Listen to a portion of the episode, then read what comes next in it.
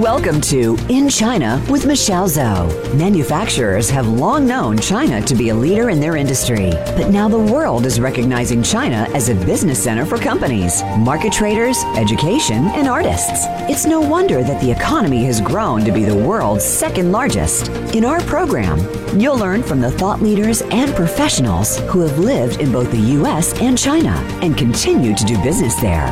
Now, here is your host, Michelle Zhou.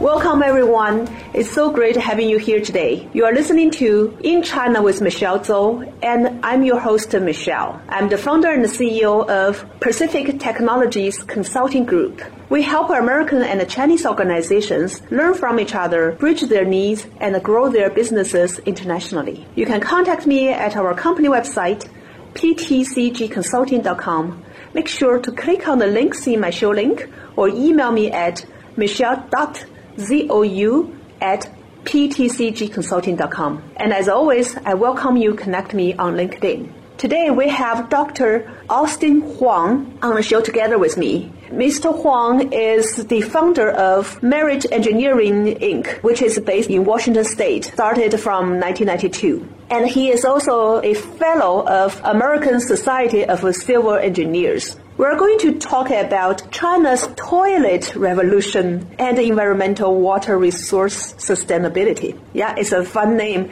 China's toilet revolution. So, welcome to the show, Austin. Thank you. Let's start with your introduction. I mentioned that you are the founder of a company that started in 1992. The company is called uh, Merit Engineering Inc. in the Seattle area. And you are also the fellow of this uh, very prestigious society association association. It's called the American Society of Civil Engineers. I think uh, based on our chatting before, there's a lot of establishment you had through your career life and give us a little bit of deeper understanding of who you are, what you have done these days. Oh, okay. Glad to be here with your followers and talk about uh, China's toilet uh, revolution with water resources environmental sustainability. As you introduced, I'm a fellow with American Society Civil Engineer, and I'm also a diplomate of geotechnical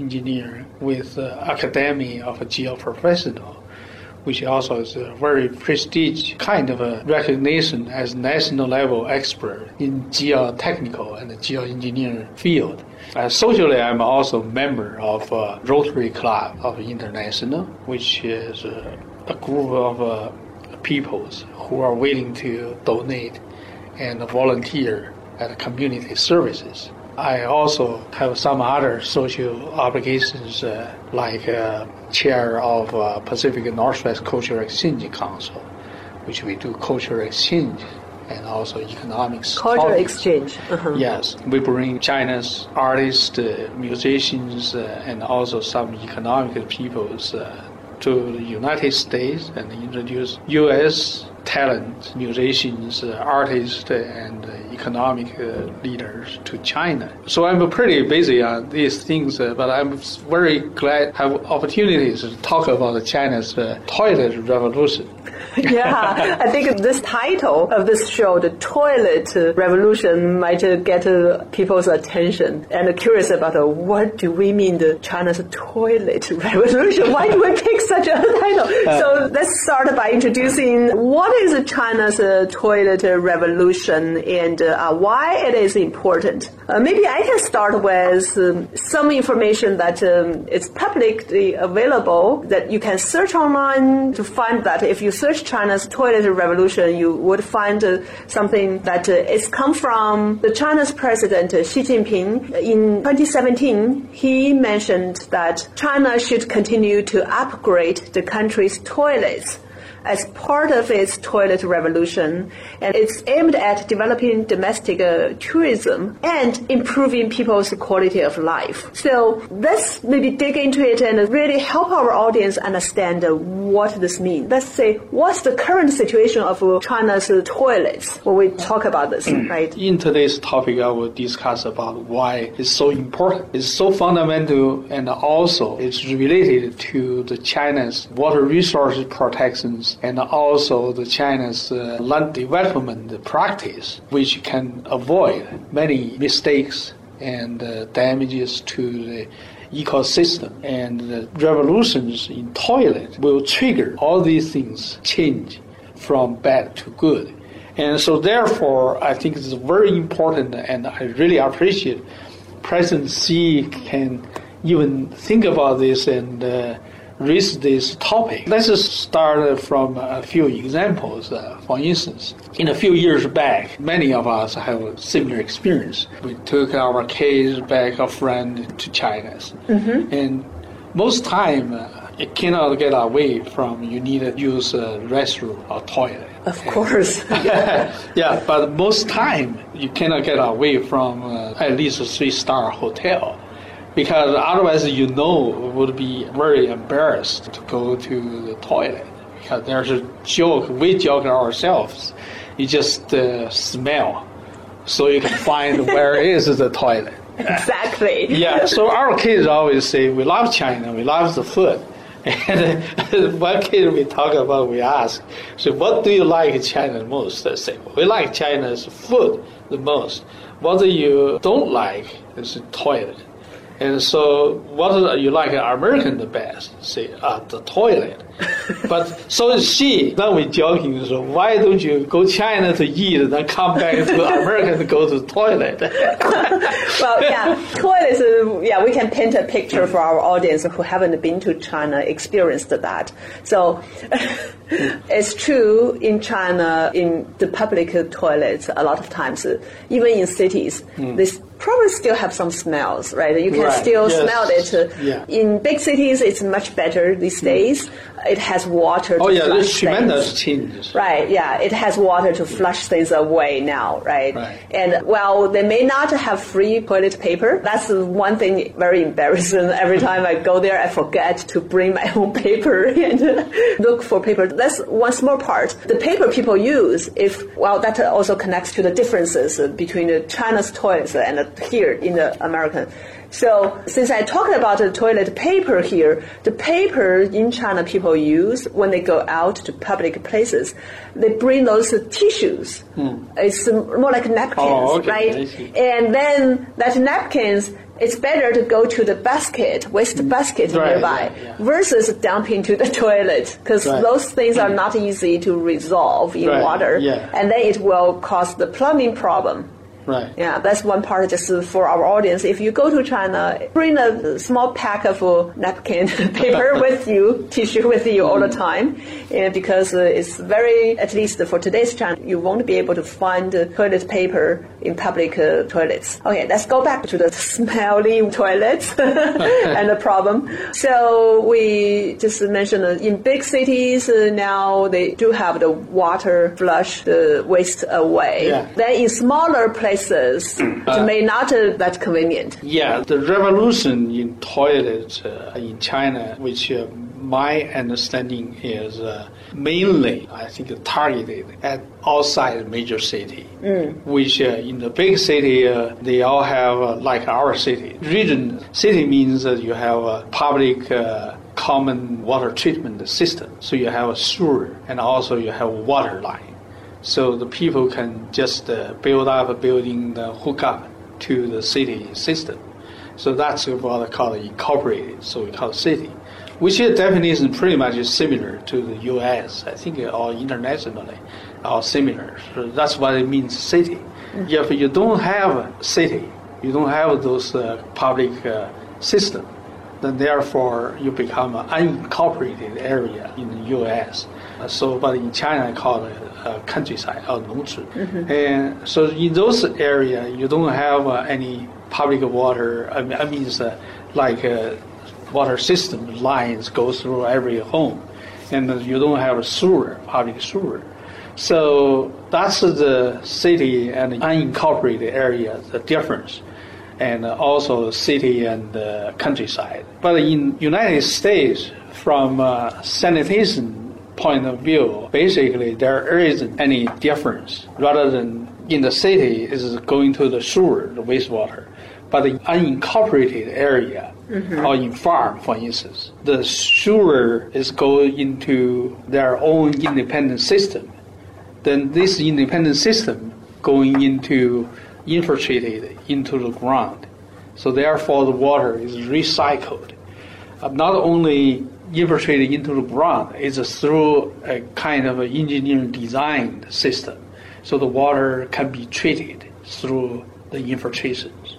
Mm-hmm. And so therefore when the water getting into contact with groundwater, then the water already reach certain national standard for clean water. So the water will not contaminate groundwater. And also, on the other hand, which is important if you think about it, each one family is not much water, but if you have a whole countries, mm-hmm. that's tremendous amount of water. And if everybody intercepted this water, not re-infiltrated back into the ground, and therefore you're causing sustainability problem on the groundwater resource protections. So you're going to lose groundwater because the ecosystem there's a balance, and mm. once you do not have adequate water recharge back to the groundwater aquifer, then therefore you gradually you're going to lose your water conservation. Then they're going to have a drought problem, like a river get dry up. Mm-hmm. And also the ground get dry up. Then you, after getting serious, then you have, if you don't have raining or water in the one week, you get a dry drought. But once you get a one day raining, then you get a erosion, swamp water everywhere. So that's the ecosystem uh, get uh, breaking up, causing this uh, eco damage and environmental problem. Mm-hmm. that's what exactly this uh, toilet revolution is a fundamental element, basic element to all these uh, environmental protections. Mm. So, from what you interpreted uh, the China's direction or the, the President Xi's meaning about uh, um, China's toilet revolution, you see this uh, overall is a bigger picture other than just the toilet itself become smellless, become clean, and maybe from all this squatting kind of places with the you know the things that you can sit on. And it's not just the hardware part that people can see on the surface. You are talking, it's the deep side of recycling, cleaning, treatment of water quality, and then how it is integrated to the overall environment and the overall ecosystem. Right, uh, because uh, uh, as a President Xi mentioned, uh, the toilet revolution is uh, aiming at uh, promoting domestic tourism to the side area and also improve people's life standard, which is only the result of these revolutions.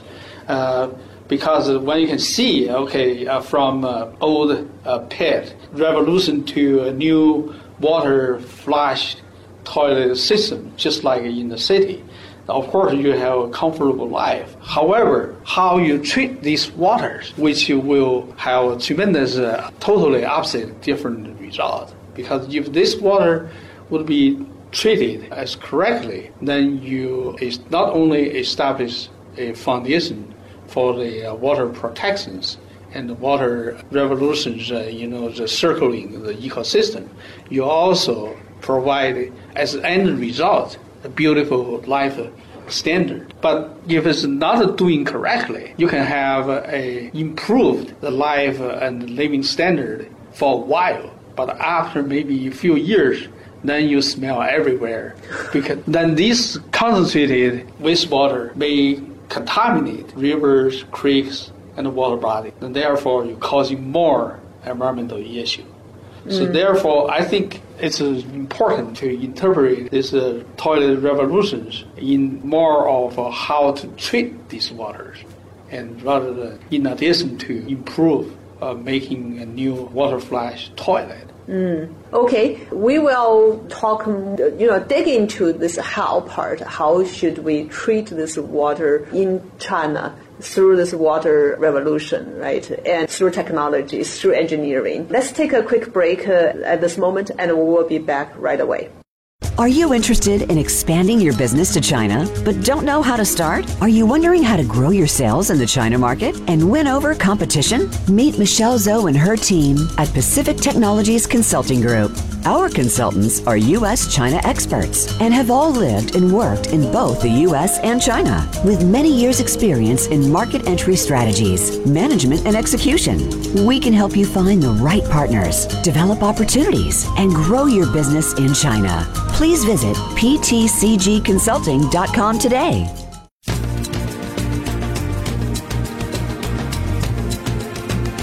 You are listening to In China with Michelle Zhou. To call into our program today, please call 1 866 472 5790. That's 1 866 472 5790. You may also send an email to info at ptcgconsulting.com. Now, back to this week's program. All right, we're back. So before the break, we talked about uh, what is China's toilet uh, revolution, and uh, Austin, you explained your interpretation of uh, President Xi's toilet revolution calling. And you helped us understand that uh, the toilet revolution is connected to the environmental protection and especially the water resource sustainability. Now let's take a look uh, one step back on what's the current situation in China in terms of the, the toilets. I think you mentioned in big cities it's all the same, right? Uh, like uh, it's very connected to the developed developed countries uh, uh, like US, uh, we have the system there. Then the problem is more like in the countryside. So can you help us understand how does it look like today in China's uh, countryside? That's the toilet system look like today. yeah, in the countryside and also like tourist areas and some other small towns which is now called city. So wastewater treatment is actually pretty new to China, to many cities, not uh, a few bigger cities like Beijing, Shanghai, the old time they already have, but many new cities. The countryside, like uh, in the current standard, I think uh, the countryside, like every uh, farmer's home, I think, uh, especially like uh, northern China, I very familiar with. They just dig a pit, small hole. On the ground? On the ground. Then they put the two pieces of uh, wood board so people can sit on it uh, you know, stand on it, what do we call it, dun. uh-huh, squat. Yeah, squat. Then they build a small shed, you know, so can have a little bit from privacy and from raining, you know, uh-huh. sunshine, whatever. So that's the current most people are using families. And then the country farmers use the waste as fertilizer. Uh. Uh, to nursery vegetables uh, and plants.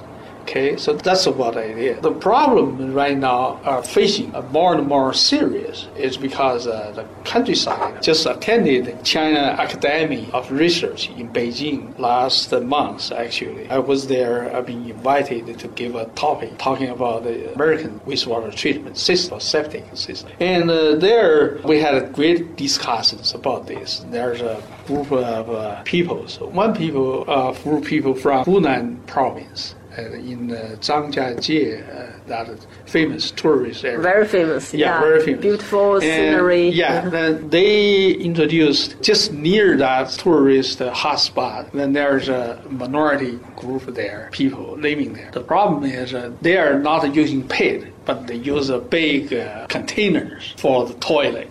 Uh-huh. And but again, the farmers use it, the waste to nursery plants. Mm-hmm. That's the old time, and people still are using. But the problem is uh, comes because some people went outside to major cities doing some work there, so they made money. Mm-hmm. So they come back to the village. They build new, you know, the luxurious uh, house.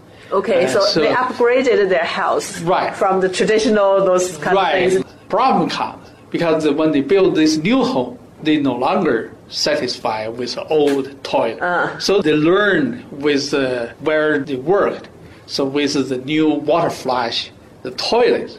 Okay. So, but that's fine. But where, when the toilet flushes, where the waste goes, mm. that's the problem. comes. They don't go to their old container. the old times going to a container, Right. right? So big container, so there's no spray, no contaminant to surrounding ground. But now the flashing with water flows everywhere. So the easiest way is, is flow into a water body, into a creek.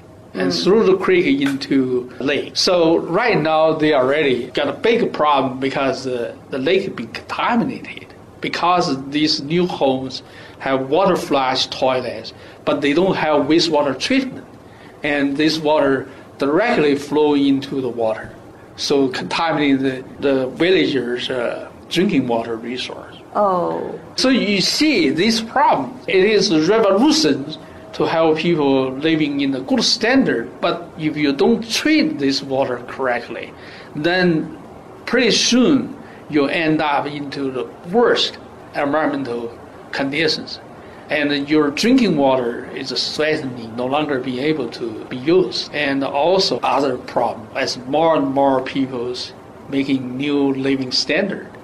So that's what I said. This uh, toilet revolution is good. Reason for that is uh, we need to treat this water. And once we got this water treated, later on we will talk about it. It's related to its foundation for the bigger pictures. The rain stormwater treatment system mm. is all connected. Mm. Well, I have a question. So in the U.S., when we build a house, there's some sort of regulation or permit, right? Yeah. And there's a very clear standards of, you know, how the house, all these basic system requirements is there. And in China, in the countryside, when people build a house, as you mentioned, those people worked in the cities and then they earn money. They return to their hometown, the village, and they want to upgrade their houses, which is very common in China.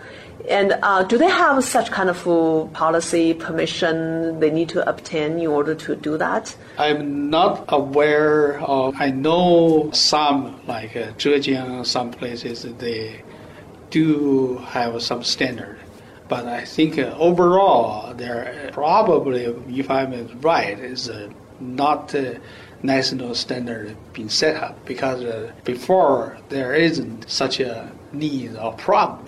And uh, I think uh, right now it is just becomes a problem. So it's a new phenomenon in China. new phenomenon, Yeah, right. these years, and uh, so even people, you know, when they build their house, maybe there's I don't know if there's some permission of building a house, but the water treatment, uh, sewer system, and some Mm-hmm. other stuff maybe is not really being considered as part of uh, all these uh, requirements. Yeah, like an older system, you just dig a pit and then or use big container. So really aren't any requirement for the remote countryside. But now as a revolution's toilet, using water flash toilet, then these will be and becoming already becoming a problem.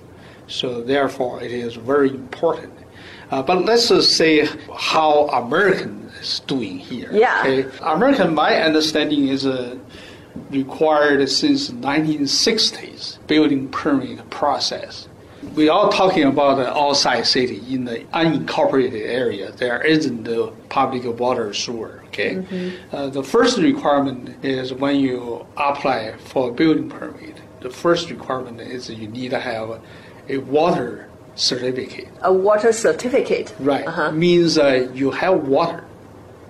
That's the first requirement. If you don't have water, then there's nothing to go any further for building permit application. Uh, so first, uh, you have to prove you have water. Either someone willing to share water to you, or you can drill your own water Well. well. Uh-huh. And so if you drill water well, you need a so you have water productions amount and also all the uh, analysis, uh, laboratory test result for drinking water standard, meeting the standard. So after you saw all these things, so it's enough for your family, then the you can go to next step.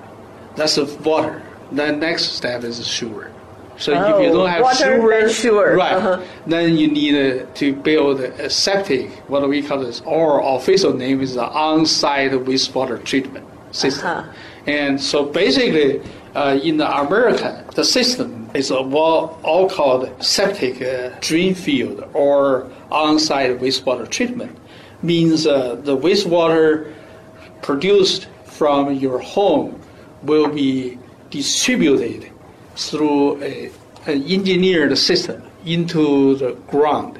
Into the ground, then this ground, then there's a soils requirement can infiltrate uh, into the ground through this process. Then the water will be treated to a drinking water standard, all the standard which will satisfy the national requirement for groundwater release. Then you can, uh, after this been approved, then you can apply for other building permit. So there's procedures required. So the, in other word, you need a drinking water first, the wastewater treatment, then you have building permit. Otherwise, you don't need to talk about building permit. Uh-huh. So all these have a chain of uh, requirements you need to satisfy before you can build a home. And therefore, after all these things, so so in American, I saw statistics It's uh, more than twenty percent. I think I saw one time like uh, even higher standard, more uh, amount. So it's in this type of on-site wastewater treatment system. So you are saying currently in the U.S. the houses that we have maybe like more than twenty percent More than have twenty this type of yeah, on on-site this system. wastewater treatment, and the others are in the you know City. cities sewer system. Right. So go with that. Uh-huh. Right. So it sounds like in China, this kind of a regulation or requirements is not established yet. Not yet. Not yet. So if there's any type of waste treatment uh, in the countryside in China that you have seen, how does it look like today? The China uh, very unique ways. Uh, actually, I think I know a couple of systems. Uh, one is uh, in, I believe it's Zhejiang province. Their countryside, uh, I think uh, saw their provincial standard, like uh, the for guidance for the countryside. They use uh, three chambers, uh, what we call a septic uh, tank system. So, but after that, then I don't know what requirement. They think that should be adequate.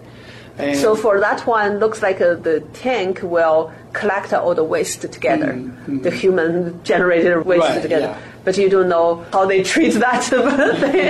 yeah, yeah, but, but basically, septic tank is a common component. In the U.S., the wastewater comes out also goes to first goes into the septic tank. Uh, tank, but in the U.S. is two chambers. So first, like uh, more s- settlement for the solid, and then the flows the liquid into the next chamber.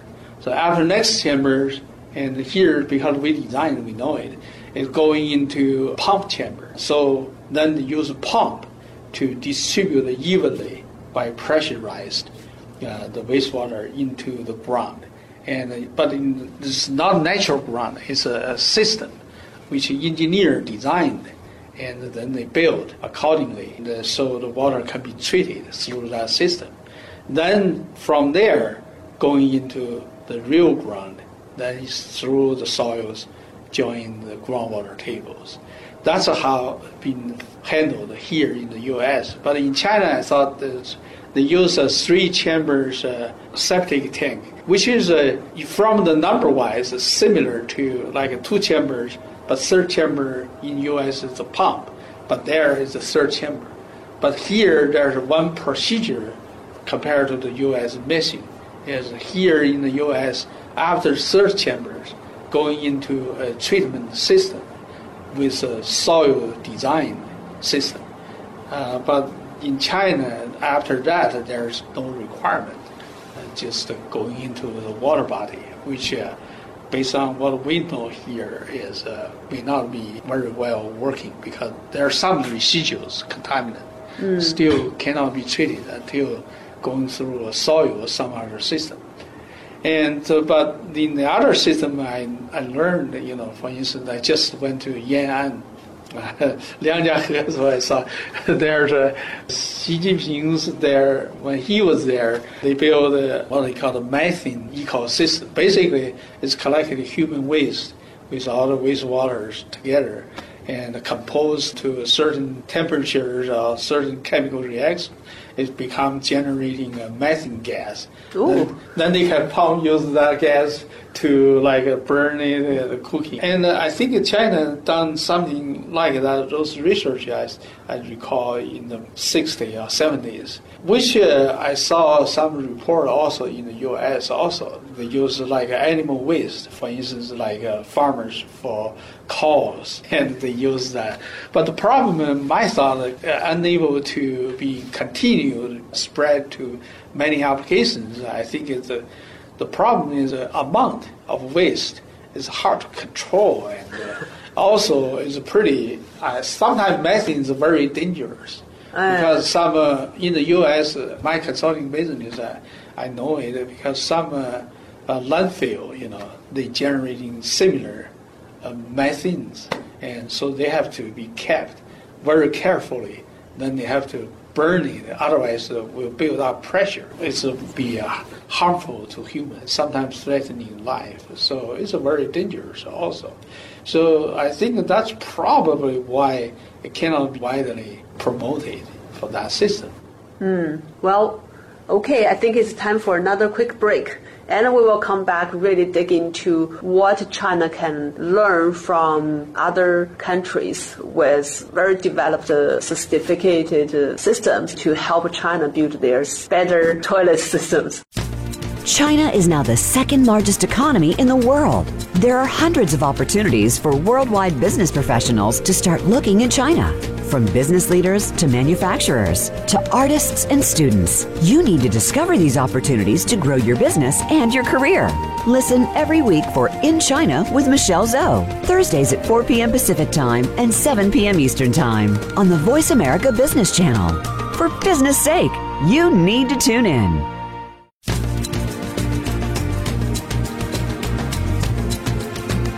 You are listening to In China with Michelle Zhou. To call into our program today, please call 1 866 472 5790. That's 1 866 472 5790. You may also send an email to info at ptcgconsulting.com. Now, back to this week's program. Okay, we're back from the break. Before the break, we talked about the problem and uh, we examined the current problem existed in China's more like rural or countryside uh, toilet uh, issues. But I am a very optimistic person. When I see the problem, I know there is opportunities, right? So we turn this to the other side. There are opportunities for experts like you, uh, Dr. Huang, with uh, all this uh, knowledge and experience of uh, in the geotechnical engineering side and with all this uh, proven work you have done uh, before. So what would you suggest or what's your ideas of how in China we can prevent further issues or further impact through this toilet problems? I can say is through my working experience and practice as a civil engineer in the U.S. here, I think there's a great opportunities in China at this uh, historical point. I think to make a certain kind of uh, from a government side requirement. So therefore, give uh, the other peoples in the countryside or engineers, villagers, or whoever to guidance how they design their new homes or new system. So therefore, incorporating the groundwater issues and also environmental issues. So what I see in practice in the U.S., I think the most important this water get treated and to level which is will not contaminate groundwater and which is uh, most important because uh, water reasoning, I think there's two big reasons why in the U.S. they ask this water being infiltrated or cycling into the ground. There's one issue, of course, sustainability for groundwater. So many families, 20% people using water. If they, all this water being intercepted, not back into the ground, and uh, plus other infrastructure like a road, roofs, parkings, you know, all these uh, impermeable surfaces. So the groundwater will be damaged because uh, shortage after a while. And so that's the one big uh, concern ask for this infiltration.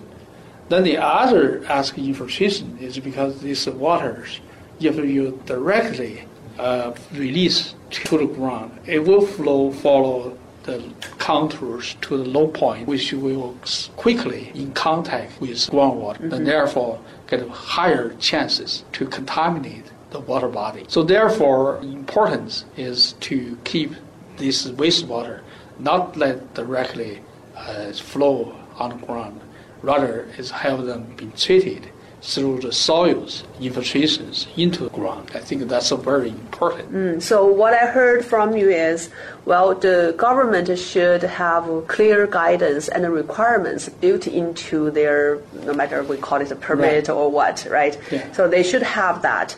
Then they also should have uh, knowledge or experience or the kind of uh, help so China knows how to design such kind of system. Then they can implement to really prevent these problems uh, in the future. Okay, that's great, and I believe your expertise and uh, you know the experience, uh, the practice you have would be able to contribute to this change in the future. yeah, sure, I talked to China's uh, people doing similar in the Central Academy. Okay, about this, they are making actually they are trying to establish national standard at this point, and they are doing a lot of research work already and they compared like uh, Japanese systems, U.S. system, other country system.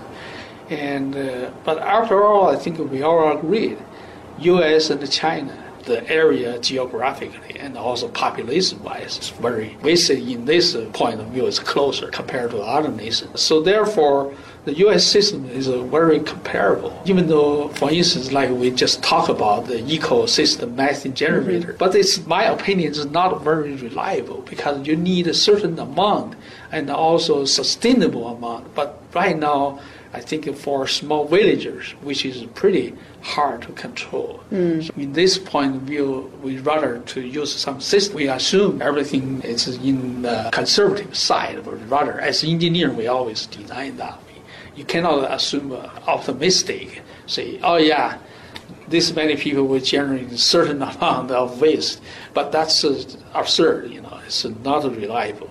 The reliable way is we assume we don't know. Therefore, what's the in the worst case we can treat? But in our worst case we can treat. We know the U.S. system is pretty much is working, and uh, in the U.S. because I'm an engineer, I know there's a lot of advanced system these days but the problem is uh, you need those advanced systems.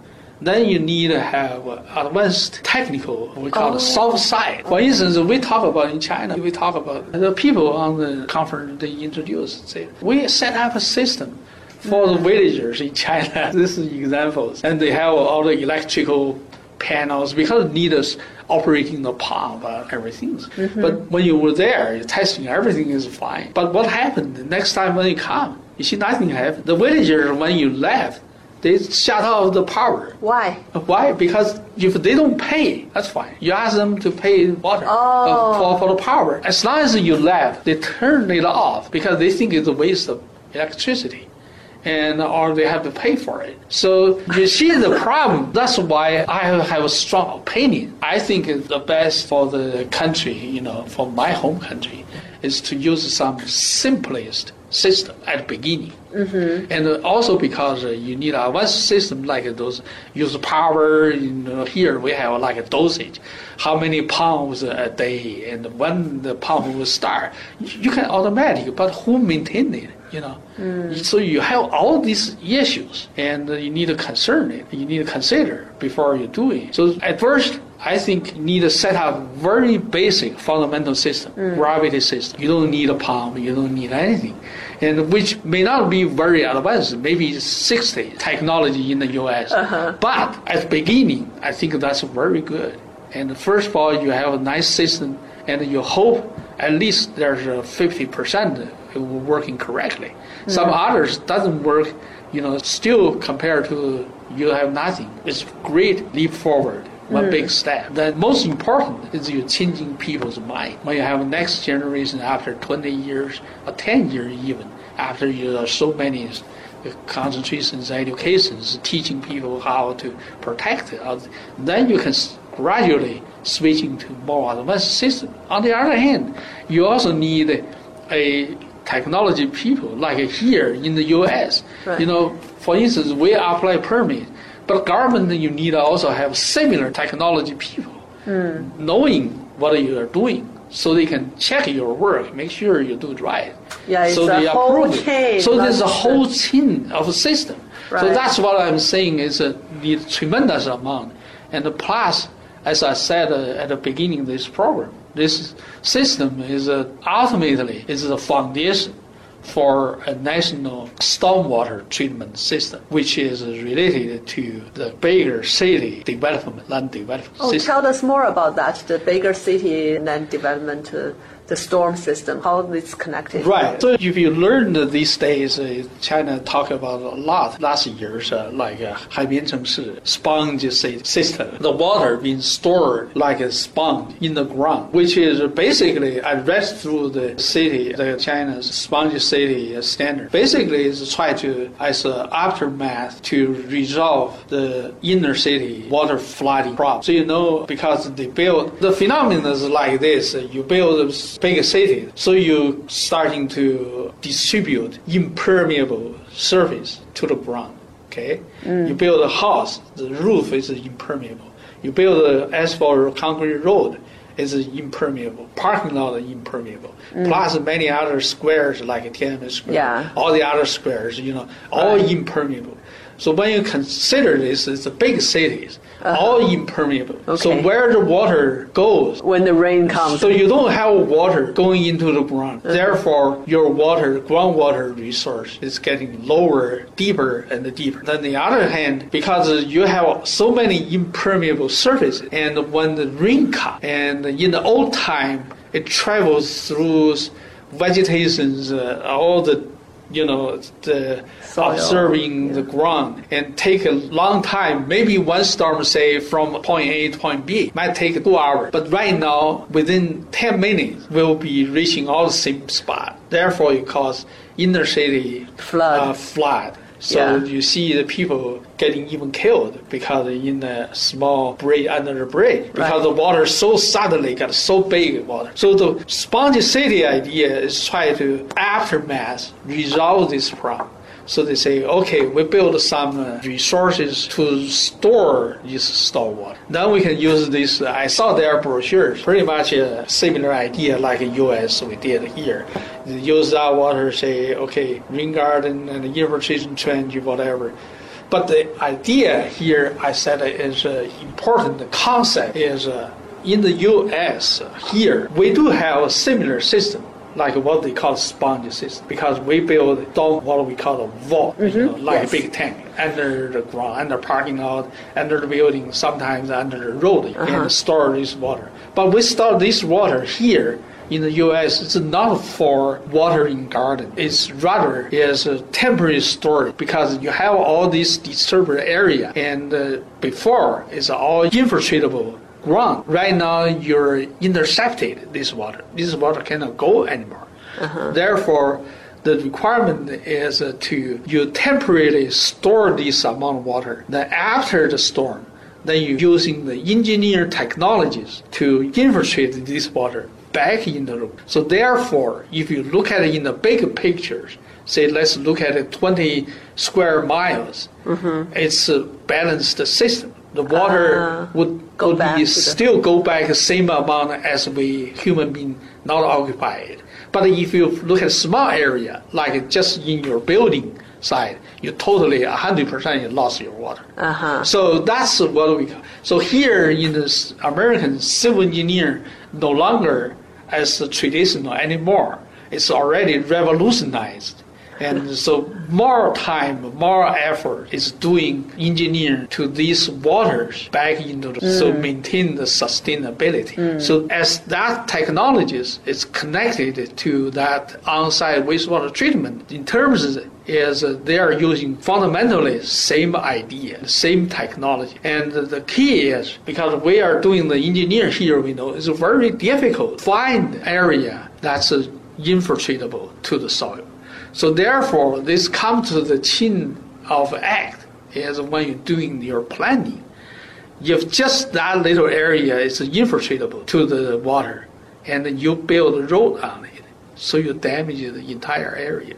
And so uh-huh. that's why I'm calling is to in the land development strategic planning process need to add a process of checking the geological conditions and groundwater conditions because you need avoid development in the area that is groundwater recharge and recharge area and infiltratable soils area. You need to avoid building anything on that and leaving those area for a you build a wetland or anything. But the wetland only in the area that is connected to groundwater is usable. Otherwise, it's just a waste. It's just the demo doesn't do anything to the ecosystem. So it's not just everywhere you can put a wetland or where you can put a water body, then you call you build a green. That's not mm-hmm. right. That's wrong. Mm. And how's that connected to the sponge city in China? I The sponge city idea, as I said, in the U.S., we have a first idea is we need treat these waters. We store this water in the U.S. We store this water, and this stored water is a similar idea like a sponge city. Okay. Sponge city is called storm water, but the purpose are different. Here, stored water. The ultimate goal is to let the water go back to the, the ground redistribute back. redistribute back, make maintain in that region the stormwater balance. Yeah. And the sponge city talk about just store this water because try to resolve for the inner city flooding. Uh, So that's the, not the next step. Yeah, now the next step. And just this little difference make a huge difference because your goal is different. Uh-huh. And uh, so if you have a goal try to balance the water, your totally your engineering process is different. Oh, I see. Wow, that's a much bigger picture to look at if we, I mean, the, the U.S. efforts thinking about uh, redistribute the water back to the ground and uh, maintain its natural balance. Uh, it's a And- and, huge, yeah, bigger and- picture effort versus just to store Right, the water in order to treat the flooding Yeah, and, issues. and, and uh, conceptually, it's uh, important also because uh, China is uh, dealing with uh, yeah, the smog. the smog problem. Yeah, the air pollution. and the air pollution. But I think it's uh, all eco-connected because uh, your ecosystem being broken somewhere. Uh, the water cannot uh, circulating, so therefore you're creating more of an area of dryness and without moisture, and so therefore your smog cannot land, and so therefore I think that ultimately you need to get all this ecosystem be resolved before the smog problem can be resolved. Because unless you totally stop all the production, but that's not possible, you know, because human people need living and need making money, make a life.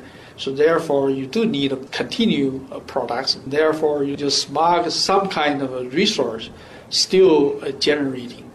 But the problem is that the ecosystem be broken, and so they cannot land, and that's why they're floating on the in the air. So.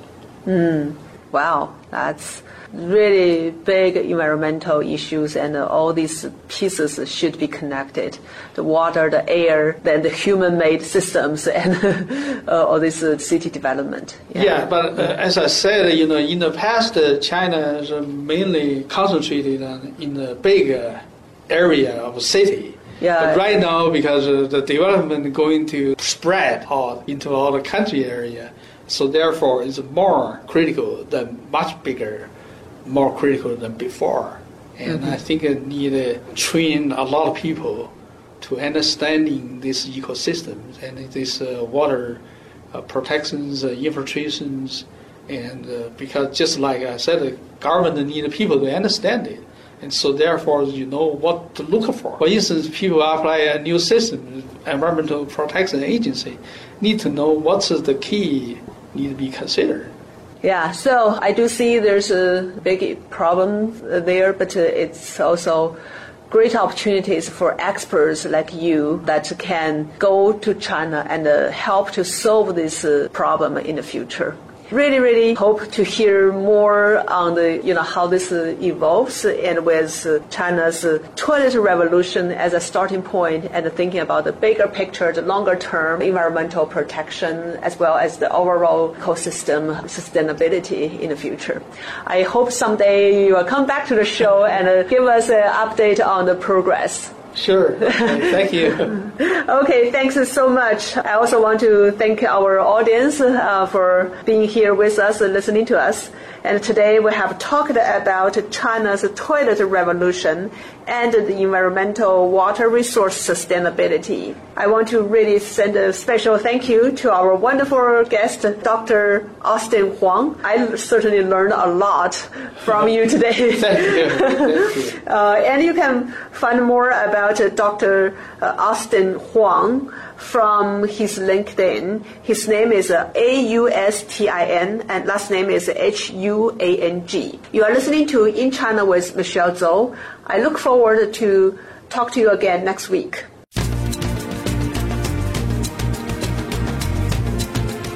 Thank you for tuning into In China with Michelle Zhou. Please join us for another edition next Thursday at 7 p.m. Eastern Time and 4 p.m. Pacific Time on the Voice America Business Channel.